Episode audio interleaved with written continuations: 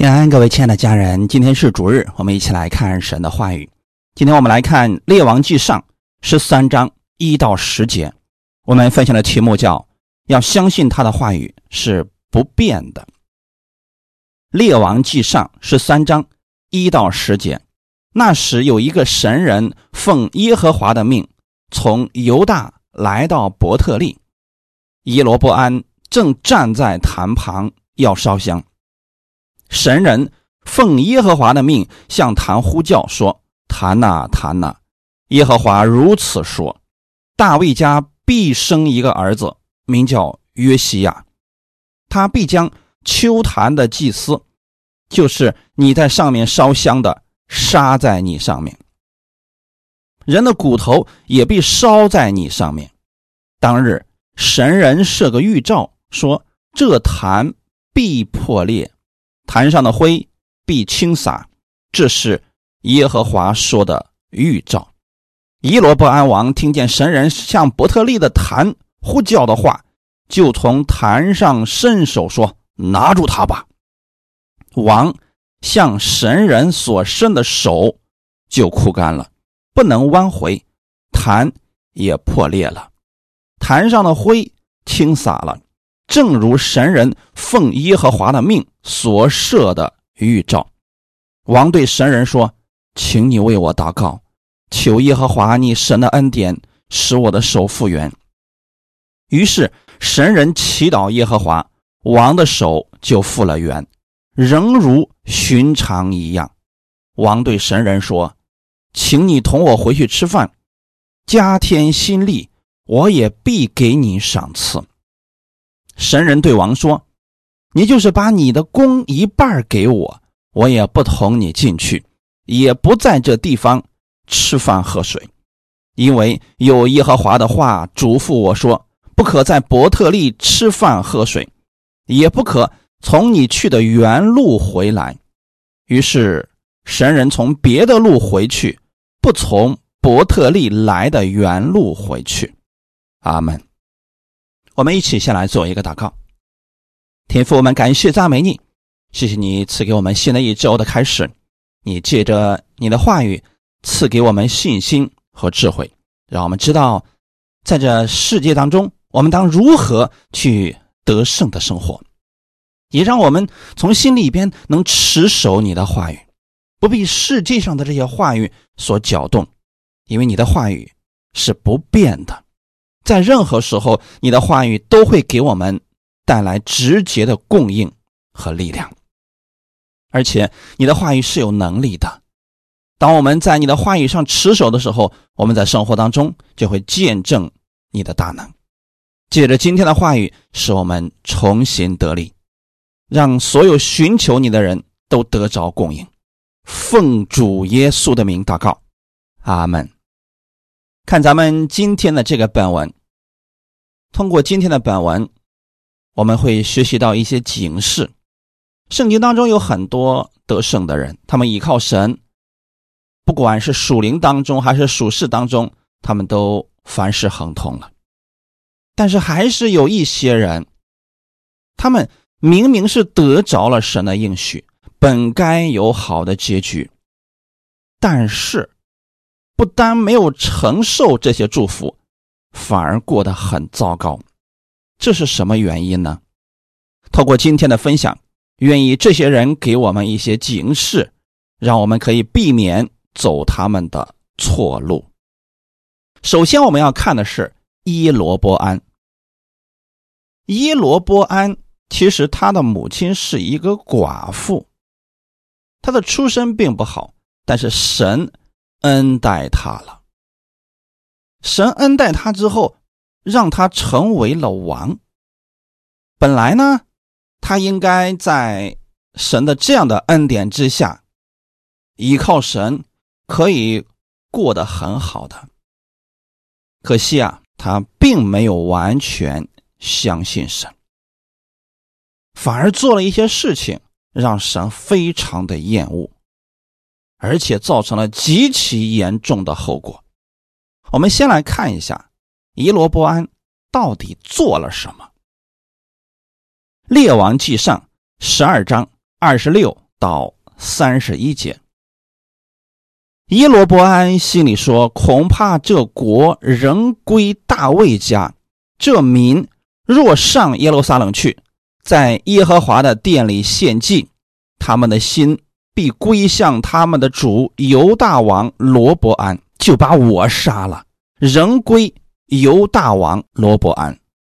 耶罗伯安王就筹划定妥，铸造了两个金牛犊，对众民说。”以色列人呐，你们上耶路撒冷去实在是难，这就是领你们出埃及地的神。他就把牛犊一只安在伯特利，一只安在但，这事叫百姓陷在罪里，因为他们往但去拜那牛犊。伊罗波安在秋坛那里建殿。将那不属立位人的凡民立为祭司。伊罗伯安其实他是有神给他的应许的，但是呢，这个人得着了神给他的这个祝福之后，竟然带领着百姓建造祭坛拜偶像。其实耶罗波安的失败从这一刻开始就已经注定了。他的灭亡是必然的结果。之前耶罗波安之所以能够成为北国的王，是神给他的恩典，这是神的应许。他虽然是寡妇的儿子，当时名声不好，但好在他有才能，神愿意使用他。可惜。他还是败在自己的才能之下，因为他依靠自己的才能，放弃依靠神。所罗门之后啊，他的国义分为二：北国以色列，南国犹大。而北国的王就是耶罗伯安，南国的王就是罗伯安。那耶罗伯安呢？他所处的这个地方没有圣殿，也没有祭司，所以耶罗伯安就心想啊，如果大家要敬拜神，都跑到南犹大去了，这一来二往的，恐怕百姓的心又会归回罗伯安。为了阻止百姓们去南边敬拜神。耶罗伯安就发挥了自己的才能，就是在北国两个地方，一个是伯特利，一个是但，在这两个地方啊，安了两个金牛犊，并且告诉百姓们，这就是你们过去所拜的神，你们不用跑到南边犹大去了，这对你们来说啊，路程太远。实在是太难了，就在这里敬拜神吧。但是没有祭司怎么办呢？他就把凡民立为祭司。其实他所做的这些事情，都是神所厌恶的。这就是标准的拜偶像啊！耶罗伯安心里是知道这些事情的，但是为了。巩固自己的王权，他还是做了这样的事情。他忘记了起初的时候，他是如何得着这些的。我们来看一下《列王记上》十一章三十七到三十九节：“我必节选你，使你照心里一切所愿的做王，治理以色列。”你若听从我一切所吩咐你的，遵行我的道，行我眼中看为正的事，谨守我的律例诫命，像我仆人大卫所行的，我就与你同在，为你立坚固的家，像我为大卫所立的一样，将以色列人赐给你，我必因所罗门所行的。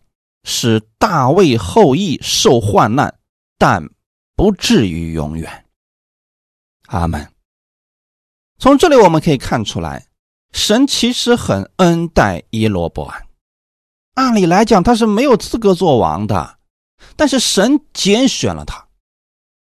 他有才能啊，这个才能如果说能被神使用，按照神的智慧去行事，那对北国的以色列人来说，绝对是一件好事情。这个国能一分为二，就是因为所罗门不遵行神的话语。那此时此刻呢，神告诉了耶罗波安，现在这个国之所以一分为二，就是因为。所罗门的缘故，但是呢，大卫的后裔受患难，他只是暂时的，终有一天，他们会再次合而为一。如果你现在遵行我的道，行我眼中看为正的事，像大卫一样，那我就会与你同在。这是神对耶罗波安所说的话语。并且告诉了耶罗波安，神会立坚固的家，就像建立大卫一样。当然了，神也希望耶罗波安能效法大卫，可千万别学习所罗门。但是呢，耶罗波安在听到神的这个话语之后，他领受了祝福，选择了怀疑。因为他听到了神的应许当中有一句话说的是：“大卫的后裔受患难，但不至于永远。”根据耶罗波安的才能，他就能推算出来啊，有一天啊，这个国一定会合二为一的。那我现在当这个王，那不就白当了吗？当然，有一天，如果说百姓们都回去了，那你说我当这个王有什么意思呢？不行，我得阻止这件事情。从此刻开始，他就开始有了自己的打算，那就是坚定的要按照自己的才能阻止国家合而为一。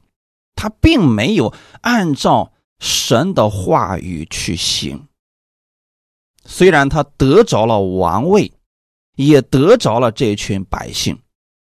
但是他带领百姓走上了一条不归路啊！耶罗伯安从他开始拜偶像、建立祭坛开始，他就为他以后的王做了一个非常糟糕的榜样。你们仔细去查《列王记》，你就会发现，以色列国从耶罗伯安开始。一直后面有十几个王，他们都在犯罪，所走的路跟耶罗波安一模一样，都在伯特利献祭烧香，他们都没有遵行神的话语。早早的以色列国就灭亡了，这些百姓的结局就是流亡，被驱散到。各个地方，终于，以色列国在公元前七百二十二年被亚述人征服，就是因为耶罗波安的道路，他是拜偶像的道路，他离弃了神，没有按照神的话语去行，而使所有的以色列人都陷在罪恶当中。耶罗波安还做了一件事情，那就是他自己立了一个节日。为什么要立一个节日呢？因为在南方犹大，神给以色列百姓定的有节期，他们一年三次要去耶路撒冷敬拜神的。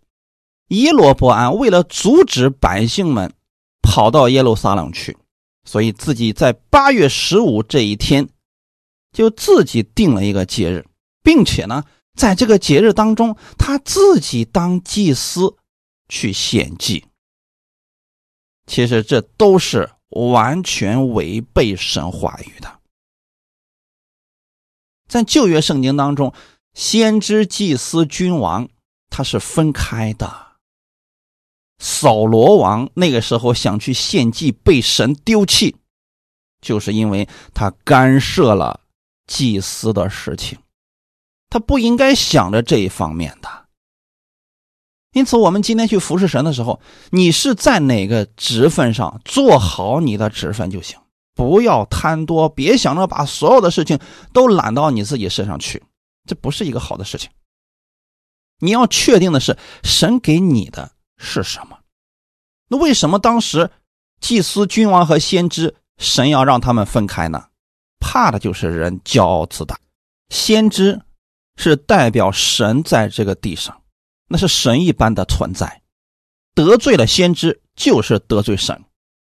祭司是人在神面前的服侍者，君王是治理百姓的。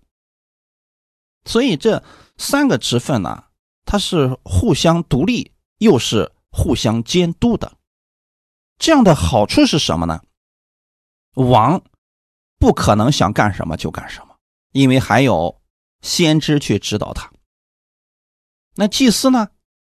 他去服侍神，他代表的是百姓，他也不能想干什么就干什么，这就保证了所有的百姓到王，其实都可以按照神的旨意去行。如果说啊，这三种职分最后跑到一个人的身上，那这个人的私心一出来。其他人就看不到正义了。耶罗波安从以色列在北边建立国家开始，他就把这些职分全部弄到了自己一个人的身上，所以既当王又当祭司。好在是他没有神的话语，他自己成不了先知。咱们今天的本文就是耶罗波安。在过节的时候，他献祭的这个时候，神人从南边犹大过来了。神人来指责了他，就是我们今天本文所说的这些话语了。今天咱们读的第一节，那时有一个神人奉耶和华的命，从犹大来到伯特利。耶罗波安正站在坛旁要烧香，神人就用耶和华的名发出了预言，告诉了耶罗波安现在所做的事情是错误的。那耶罗波安知不知道自己所做的事情是错的呢？当然是知道的。就是因为这个人太有才能了，所以他想跟神对抗一下，想用自己的手段使百姓们远离神，而牢牢在他的掌控之下。但有一件事情他掌控不了，就是南边来的神人奉神的命向他说话，这个他是无法阻止的。因此，当神人以耶和华的名对着坛说出预言的时候，他生气了，然后就在坛上伸出手说：“拿住他吧！”没想到啊，耶罗波安的手立刻就枯干了，坛也破裂了，坛上的灰也倾洒了。就是说啊，神。阻止了这件事情。那耶罗波安一看，这神人得罪不了啊，战胜不了啊，就对神人说：“请你为我祷告，求耶和华你神的恩典，使我的手复原。”从这里我们其实是可以看出来，耶罗波安他知道神，他也相信神是有能力的。但是，他为了自己的私欲，为了巩固自己的王权，他就是要一意孤行。虽然此时此刻他对神人说：“请你为我祷告”，只是缓兵之计啊，他不是从内心当中真正的悔改了。但是神人他只做神让他做的事情。那既然耶罗波安求神祷告，那这位先知神人就为他祷告神，神还是医治了耶罗波安。看样子好像是耶罗波安悔改了，其实他是骗不了神的，因为我们的神对神人早就说过：“你不要在他那个地方吃饭，也不要从你去的路上返回，因为这是有危险的。”神人现在做的事情，其实是得罪了整个。以色列国的人破坏了他们的节日，也破坏了他们的献祭，中间会有很多人对神人不满意的。还有一点是什么呢？就为什么神不让这神人在他们那个地方吃饭呢？因为那个地方已经被偶像充满了，他们很多的饭食都是拜过偶像的，所以神。不希望神人在那个地方吃饭，是不希望他沾染这些污秽。我们看今天本文当中，神人其实也是知道这些事情的。神人对王说：“你就是把你宫的一半给我，我也不同你进去，也不在这地方吃饭喝水，因为有耶和华的话嘱咐我说。”不可在伯特利吃饭喝水，也不可从你去的原路回来。于是神人从别的路回去，不从伯特利来的原路回去。其实到这里，神人的工作已经算是非常的完美了。他相信神的话语，已经执行了神要他去做的事情。按理来讲。只要你现在回到了本地，这个施工就算是完美的结束了。可就在回去的路上出现了差池。我们分享第二个部分：神人的悟性。列王记上十三章十一到二十二节，有一个老先知住在伯特利，他儿子们。来将神人当日在伯特利所行的一切事和项王所说的话都告诉了父亲。父亲问他们说：“神人从哪条路去了呢？”儿子们就告诉他：“原来他们看见那从犹大来的神人所去的路。”老先知就吩咐他儿子们说：“你们为我备驴。”他们备好了驴，他就骑上去追赶神人。遇见他坐在橡树底下，就问他说：“你是从犹大来的神人不是？”他说：“是。”老先知对他说：“请你同我回家吃饭。”神人说：“我不可同你回去进你的家，也不可在这里同你吃饭喝水，因为用耶和华的话嘱咐我说：你在那里。”不可吃饭喝水，也不可从你去的原路回来。老先知对他说：“我也是先知，和你一样。”有天使奉耶和华的命对我说：“你去把他带回你的家，叫他吃饭喝水。”这都是老先知诓哄他。神的话语会不会？来回改变呢？不会。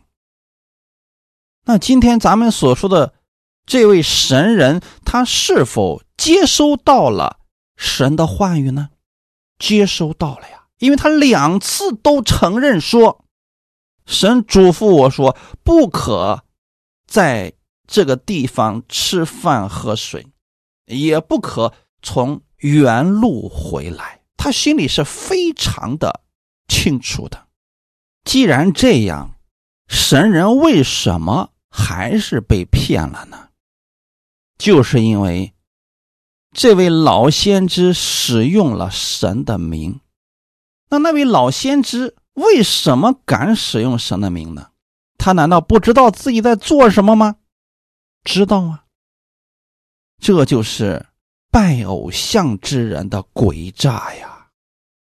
大家想想看，一个人都开始拜偶像了，他的话语还能值得信吗？可惜这神人没有这样的分辨力。你可以说神人比较单纯，也可以说他没有智慧。为什么呢？因为在那个时代，比如说在犹大地区。没有人敢妄称神的名，特别是先知啊。先知说了一句话语，如果这个话语没有成就，百姓们是可以用石头把他给打死的，因为他是假先知。可这位神人他忽略了一个重要的事情，就是他现在所在的地方是一个偶像之地呀。这里的人所说的话，你怎么能够相信呢？不管他说的是多么的好听，都不能信呢。那为什么他最后还是信了呢？就是因为人家用了神的话语。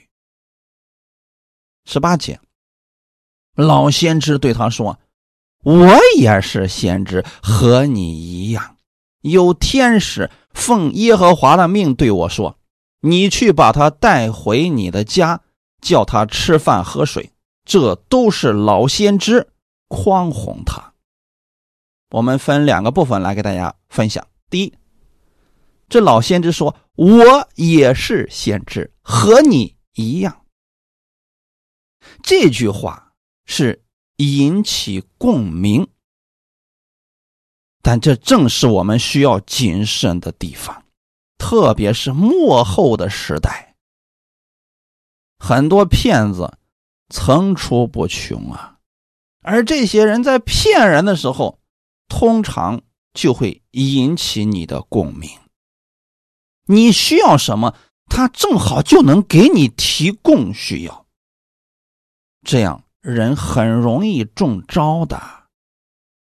就像这位神人一样，当别人说“我也是先知，和你一样”，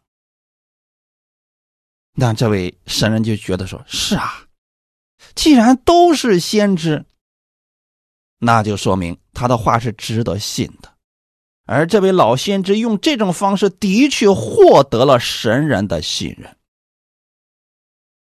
最后是结果是什么呢？神人死的很惨，所以这是我们需要谨慎的地方。你知道现在有多少人自称是先知、使徒，能行神迹、能解梦等等？很多人因为有这个需求，他祷告了很久，没有什么结果，所以他就宁可去相信这些人所说的话，这样很容易被骗的。还是那句话语，我要谨慎的劝大家，不要什么人说的话你都信，平时一定要把神的话语记在心里，这样你才能有分辨力啊。第二个，有天使奉耶和华的命对我说：“你去把他带回你的家，叫他吃饭喝水。”老先知。用的第二个策略就是，有神对我说话了，天使跟我说的话，难道你不信吗？意思就是，我是收到了神的话语，是天使告诉我的，让我专门来找你，让你吃饭喝水的，弟兄姊妹。放在今天的话，就是很多人经常会说：“我是先知。”昨天圣灵对我说了什么？或者他们做事情的时候，就是神感动我对你说什么话？这样的话，大家一定要特别的警惕。我给大家的建议是：仔细分辨，因为神的感动。一定是双方的，绝不可能神只感动他，却没有感动你。如果别人告诉你神给我有这个感动，让你做什么事情，如果你心里没有这样的感动，就不要去做，一定切记啊。那现在我们来看一下今天这个本文，神对神人说的话语是：你去到伯特利，不要在那个地方吃饭喝水，也不要从你去的原路返回。意思就是做完你该做的事情，不要停留，立刻回来。那现在神人跟他说的是。有天使奉耶和华的命对我说了，让我带你去我家吃饭喝水，明显是冲突了，对吗？如果冲突的时候，这个时候神人应该怎么做呢？如果他完全相信神的话，那就不会相信这位老先知。你半路杀出来的一个人，我管你是谁呢？我在来的时候，神都告诉我该做什么了，那我就不会相信你的。不管你说的有多么的好，我都不会相信。这是有智慧、有能力的先知，不受周围任何人话语的影响，这是有信心的人。阿门。还有一种情况是什么呢？的确，此时此刻。这神人听了老先知的这番话语啊，不太能够确定。万一神真的对他说话了呢？我们可能会有这样的担心。那如果你从神那所领受的启示，跟现在这个人所说的话语是矛盾的，不符合了，此时你心里边又有所顾虑的时候，正确的做法。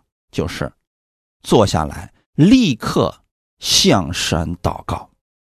你要去问神一下，在这件事上，大卫就做的非常的好。他每做一个决定的时候，他都要去问神的。可是这位神人并没有这样，所以圣经当中我们都不知道这位神人叫什么名字，很可惜的。这是我们的警戒呀，不是说你做神的功，他就一定会一帆风顺的，总会有人出来搅扰，要减弱你的信心，给你增加很多的负担等等。那怎么办呢？我们需要在凡事上去依靠神。阿门。信心的对立面就是疑惑。疑惑继续发展下去，就是不信。这是我们人心中很奇妙的一个存在。这个人平时做事十分的靠谱，就有一次不靠谱。假如十次只有一次不靠谱，你跟这样的人相处的时候，你能确定这一次他靠谱吗？所以这就是疑惑，一点点疑惑的存在，就会否定了其他的方面。如果我们对神他的话语也是这样相信，你就相信不了神的话语啦。你有疑惑，你相信的是神不一定给你成就，这是很危险的。这样继续下去，就是你对神完全没有信心了。比如说。神说了，他的祷告，你祷告十次，可能有一次他不给你成就，那你确定这一次他能给你成就吗？神给我们的应许从来就不是这样的，是就是，不是就不是。神给我们的应许给你了，就是给你的，不会再改变了。一旦说人心里边有了疑惑，就很容易被魔鬼所引诱的。我们回到起初的时候，看一看亚当和夏娃，他们是不是这么跌倒的？创世纪第三章一到五节。创世纪第三章一到五节，耶和华神所造的，唯有蛇比田野一切的活物更狡猾。蛇对女人说：“神岂是真说不许你们吃园中所有树上的果子吗？”女人对蛇说：“园中树上的果子我们可以吃，唯有园当中那棵树上的果子，神曾说：“你们不可吃，也不可摸，免得你们死。”蛇对女人说：“你们不一定死啊，因为神知道，你们吃的日子眼睛就明亮了，你们便如神，能知道善恶。如果出现了与神的话语不一样的道理，怎么办？你是继续相信神的话语，还是去疑惑一下呢？去考虑一下呢？”去分辨一下这个别人说的到底是不是正确的呢？其实智慧人就是直接不相信除神以外的那些话语。你想想，这个世界上有多少道理，听起来都是挺符合我们的理性的。但如果这些话语跟神的话语违背了，你不要相信，这就是简单直接最有效的方式。拿亚当和夏娃这件事情来讲，神告诉亚当的话语，亚当只要接受了，把这个当成标准，但凡有话语出来跟这个不一样的，他不要信，这不就特别的简单了吗？但是啊，当这些话语出现的时候，它一定是有一些诱惑力的，让人觉得。挺有道理的，就比如说，蛇对女人所说的话语：“神岂是真说不许你吃园中所有树上的果子吗？”这个其实是一个陷阱啊！神当时对亚当说的是：“园中所有树上的果子你可以随意吃。”但是蛇现在说的意思是。神真的不许你吃园中所有树上的果子吗？他把神描述成一个非常吝啬的神，似乎是这棵树上的果子不让吃，是不是其他树上的果子你也不能够吃呢？你有没有发现蛇的狡猾之处就在这里？他把神的话语稍微的变了一下，然后就引诱女人，女人顺着蛇的这个道啊，就往下走了。女人对蛇说：“园中树上的果子我们可以吃。”这里少了一个字，叫“随意”。神的原话是：“园中所有树上的果子你们可以随意吃。”但是到了亚当和夏娃这里的时候，他们变了一下：“园中树上的果子我们可以吃，唯有园当中那棵树上的果子。”神曾说：“你们不可吃，也不可摸，免得你们死。”神的话语是吃了必定死。但是呢，女人理解成为不能吃，也不能摸，免得你们死。这一对话，蛇就套出了女人心中的疑惑，也就是。夏娃此时此刻也觉得，为什么这棵树上的果子不能吃呢？其实，当我们心中有了疑惑的时候，我们就应该查考真理，来确定这个话到底是什么意思。夏娃如果去问神，相信神必然会给他答案。亚当如果去问神，神也一定会给他答案，但可惜的是，他们二人都没有问，直接就自己决定了。神的原话是：“你吃的日子必定死。”他们相信了蛇的话语，你们不一定死。你看，这是不是两个完全不同的答案呢？神的话语是吃的必定死。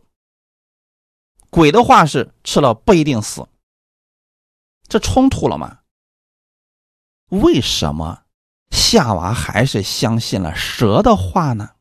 其实原因非常简单，因为他心里的确有这样的疑问，就是为什么不能吃？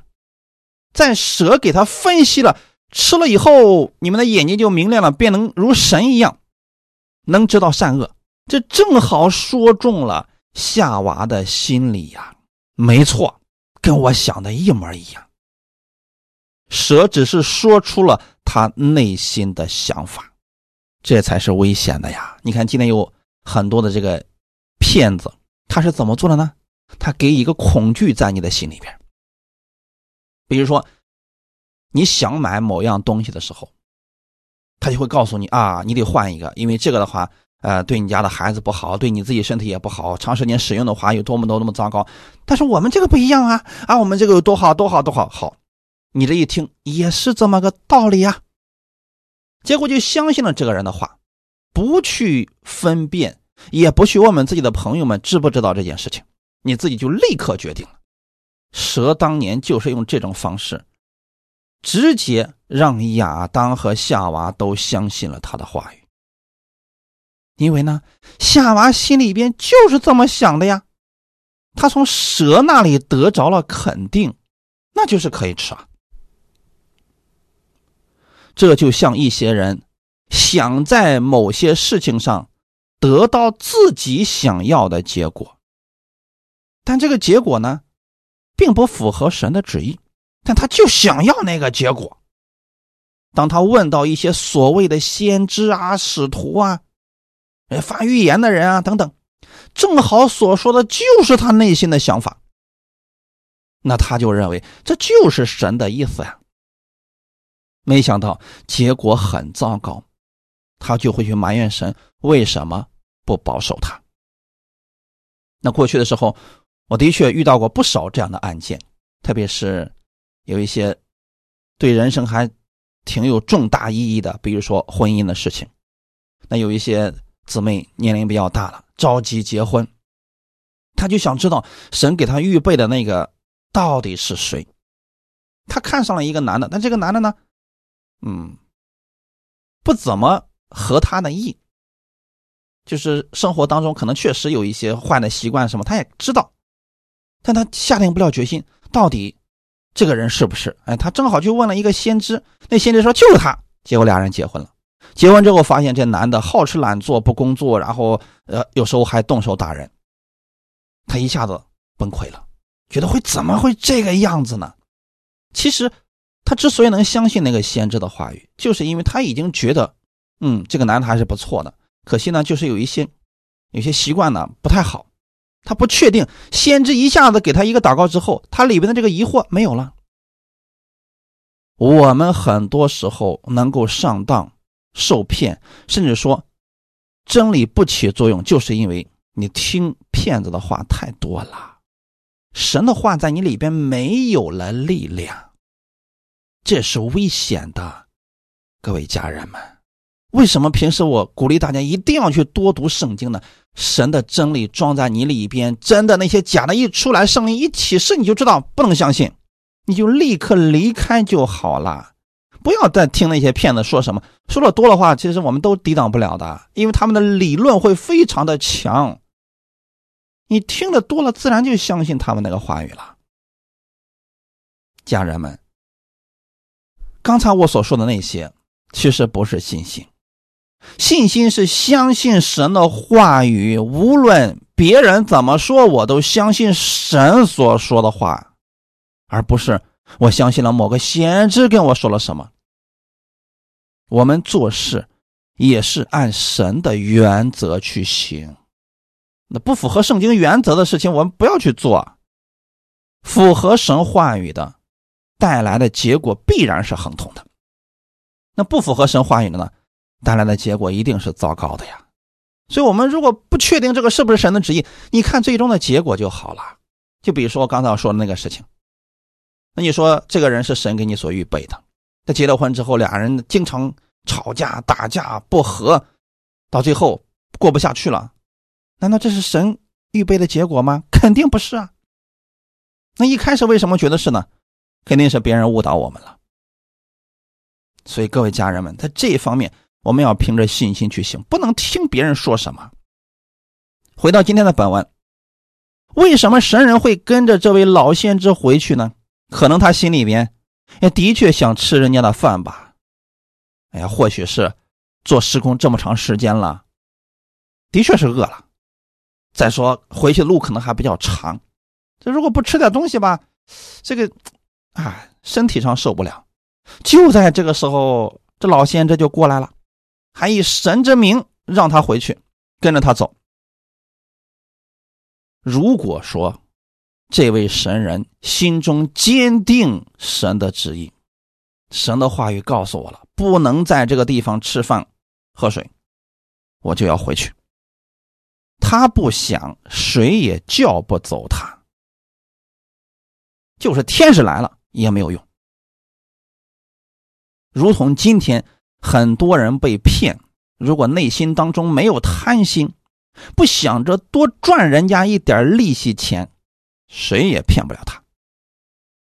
我们看今天的本文，十九到二十一节。于是神人同老先知回去，在他家里吃饭喝水。二人坐席的时候，耶和华的话临到那带神人回来的先知，他就对那从犹大来的神人说。耶和华如此说：“你既违背耶和华的话，不遵守耶和华你神的命令，反倒回来，在耶和华禁止你吃饭喝水的地方吃了喝了，因此你的尸身不得入你列祖的坟墓。结果，这神人在回去的路上被狮子给咬死了。”结局很惨呐，弟兄姊妹，你要知道，在旧约的时候，可不是什么人都能当神人、当先知的。一旦违背了神的话语，就会死的。可惜，这位神人还是违背了神的话语。今天我们违背神的话语，自然不会有这么严重的后果。但有一点，当我们……听错了神的话语，或者那不是神的话语，我们以为是的时候，也会给我们带来糟糕的后果呀。还是那句话语，别让其他人影响你的信心。你要把你的信心建立在主的话语上，而不是人的话语上。启示录第二章二十四到二十七节，至于你们推雅推拉其余的人。就是一切不从那教训、不晓得他们素常所说撒旦深奥之理的人，我告诉你们，我不将别的担子放在你们身上，但你们已经有的总要持守，只等到我来。那得胜又遵守我命令到底的，我要赐给他们权柄，制服列国。他必用铁杖辖管他们，将他们如同窑户的瓦器打得粉碎。像我从我父领受的权柄一样，推呀推拉教会的人很有意思。有一些人相信神的话，有一些人相信耶喜别的话，也就是假先知的话了。魔鬼的话语和神的话语同时都出现在一个教会当中，是不是很奇特呢？神在这里。就对这些服侍人员讲了：你们这个教会当中有一些人没有听从那奇怪的教训。神在这儿说，那是撒旦深奥之理，意思是什么呢？那话语本身是属于撒旦的话，但是很深奥，很有道理。你知道这个世界上有多少人所说的话很有道理吗？但那是撒旦的话，不符合神的旨意呀。好在是什么呢？推雅推拉教会的人，有一些人没有相信这些鬼话，所以神对他们讲：“我不讲别的担子放在你们身上，但你们已经有的总要持守。”意思是，如果你能持守你现有的这些真理，只等到主再来。那得胜又遵守我命令到底的，什么叫做得胜又遵守我命令到底呢？就是你只相信神的话语，但凡是跟神的话语不一样的东西就不信。这样的人会经历得胜，经历得胜之后，不断的持守这样的话语。在这样的人身上，你会看到神大能的彰显。所以这里说，我要赐给他们权柄，制服列国，他必用铁杖辖管他们。这些遵守神命令的人，他们不单会经历得胜，还会经历神的权柄，还能击碎那些谎言。对于魔鬼的那些话语，这些人是有能力的，就好像摇户打碎那些瓦器一样，就这么简单。而这些权柄呢，本身神已经给了这些服侍人员，但为什么有一些服侍人员没有这些能力呢？因为他们乱听，把撒旦那些有道理的话也当作真理去执行，导致他们没有能力。所以，这是我们需要警惕的部分。要相信神的话语是不变的。阿门。还是鼓励大家多读圣经。将神的真理充满在你的心里，不要一方面相信神的话，一方面又相信鬼的话。那样的话，其实你是哪一个都得不着的呀。雅各书第一章二到八节，我的弟兄们，你们落在百般试炼中，都要以为大喜乐，因为知道你们的信心经过试验，就生忍耐。当忍耐也当成功。使你们成全完备，毫无缺欠。你们中间若有缺少智慧的，应当求那后赐予众人也不斥责人的神，主就必赐给他。只要凭着信心求，一点不疑惑，因为那疑惑的人就像海中的波浪，被风吹动翻腾。这样的人，不要想从主。那里得着什么？心怀二意的人，在他一切所行的路上都没有定见。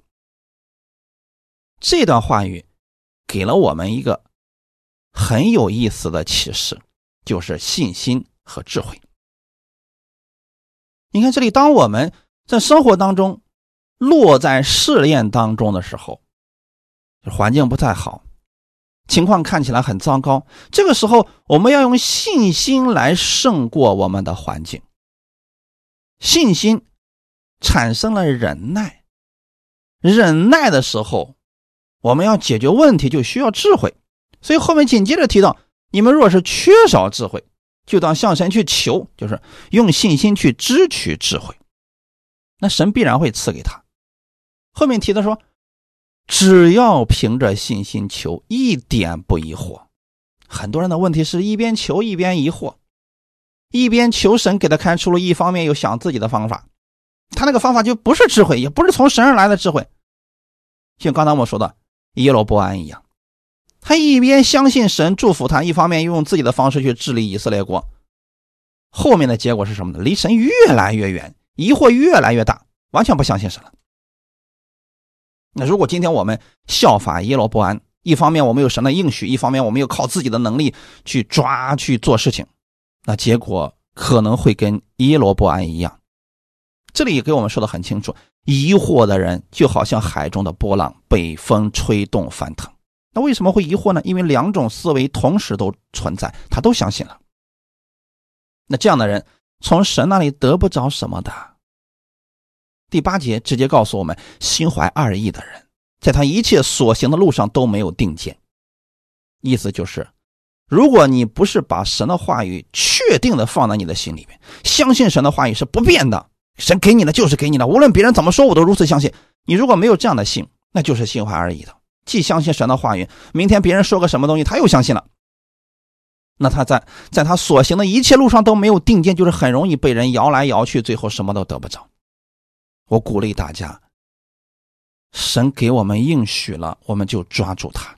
无论环境怎么改变，无论其他人怎么说，我们都不要感兴趣，也不要相信他。持守神的话语而生活，你必然会看到神的话语就在你的身上成就，并且使你凡事亨通。愿今天的话语给你们带来一些帮助。我们一起来祷告，天父，我们感谢赞美你。谢谢你把这样的话语赐给我们。今天，让我们透过这两位的失败的例子，给我们警示，让我们相信神你给我们的应许是不变的。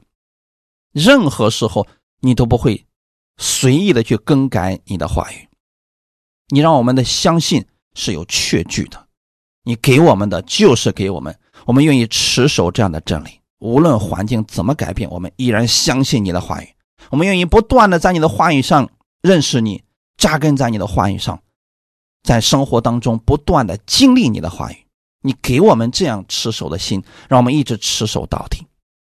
新的一周已经开始了，愿你的话语成为我心中的标准，也成为我继续前行的力量。赐给我智慧，让我的生活当中凡事可以荣耀你。感谢赞美你，奉主耶稣的名祷告，阿门。